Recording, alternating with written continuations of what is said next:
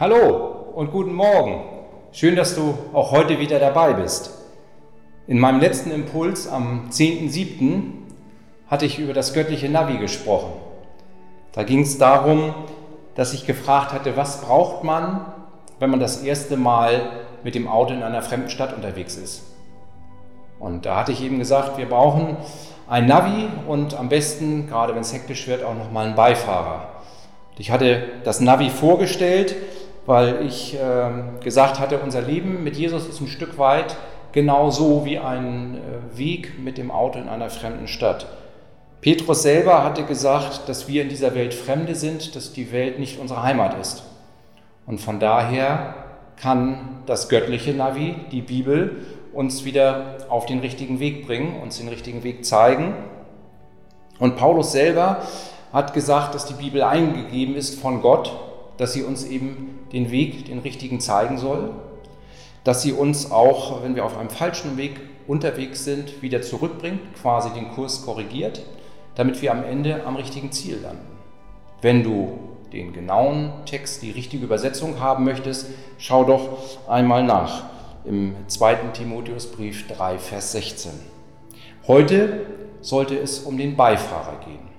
Jetzt fragst du dich, wenn ich ein Navi habe, Wozu brauche ich einen Beifahrer?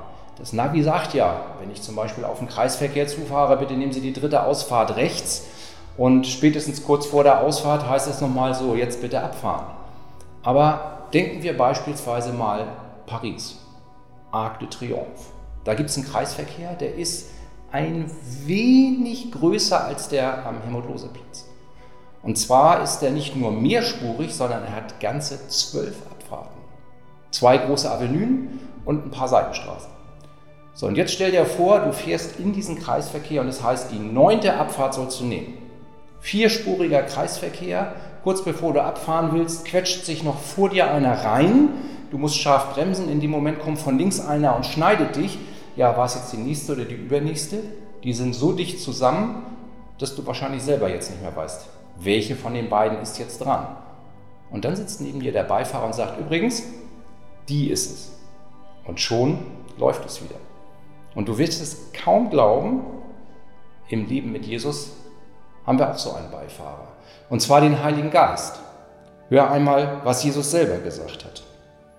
Der Heilige Geist, den euch der Vater an meiner Stelle als Helfer senden wird, er wird euch an all das erinnern, was ich euch gesagt habe und euch meine Worte erklären. Der Heilige Geist erinnert uns an die Wegansagen und erklärt uns, welche Abfahrt wir nehmen sollen. Ist doch klasse, oder? Also ich finde das super, dass wir einen Beifahrer in unserem Leben täglich dabei haben. Aber du merkst auch, ohne Navi geht es nicht. Der Heilige Geist wird euch erinnern. Das kann er natürlich nur an Dinge, die wir schon einmal gelesen haben. Und deswegen ist es so wichtig, dass wir regelmäßig in der Bibel lesen. Du musst die Nase jetzt nicht ständig drin haben, dafür hast du den Heiligen Geist, aber ein Leben ohne Bibel ist so ein bisschen wie Autofahren in Paris ohne Navi. Und das Schöne ist, wenn wir mit dem Heiligen Geist leben, der uns geschenkt ist, dann kann er uns genau in dem Moment daran erinnern, an die Bibelstellen, die wir irgendwann mal gelesen haben, die wir gerade brauchen. Und es geht sogar noch weiter. Wenn du etwas gelesen hast und es nicht verstehst, ist das gar nicht schlimm, weil in dem Moment, wenn du es brauchst, der Heilige Geist dir den Sinn erklären wird. Und dann geht es dir plötzlich auf und du sagst, ach ja, super, passt. Und wenn du jetzt das Gefühl hast, dass du das mal ausprobieren möchtest, regelmäßig in der Bibel lesen und du sagst, boah, jeden Tag fünf Minuten, das schaffe ich überhaupt nicht und ich weiß gar nicht, wie ich das in meinen Alltag einbauen soll, habe ich zwei Apps, die ich dir empfehlen kann. Das eine ist die Bibel-App. Die findest du im Play Store unter Bibel und Audio. Die kann man sich nämlich auch vorlesen lassen. Und da findest du nicht nur mehrere kostenlose Übersetzungen, sondern es gibt ganz viele Lesepläne, die auch thematisch sortiert sind. Und ich garantiere dir, das Thema, das interessiert, ist als Leseplan auch mit dabei. Und das Schöne ist, du kannst dir eine tägliche Erinnerung einstellen. Dann kannst du es nicht mehr vergessen. Und die zweite App hatte ich euch auch schon mal vorgestellt, Stay on Fire. Da ist jeden Tag ein kurzer Bibeltext fortlaufend Und dazu gibt es einen einminütigen Impuls genau zu diesem Bibeltext. Und als Höhepunkt obendrauf gibt es dann nochmal einen Podcast, einen Blog oder ein Video, das dann in der Woche immer unterschiedlich ist. Montags beispielsweise immer der ermutigende Vers der Woche. Und auch da kannst du die tägliche Erinnerung einstellen, sodass du nichts verpasst.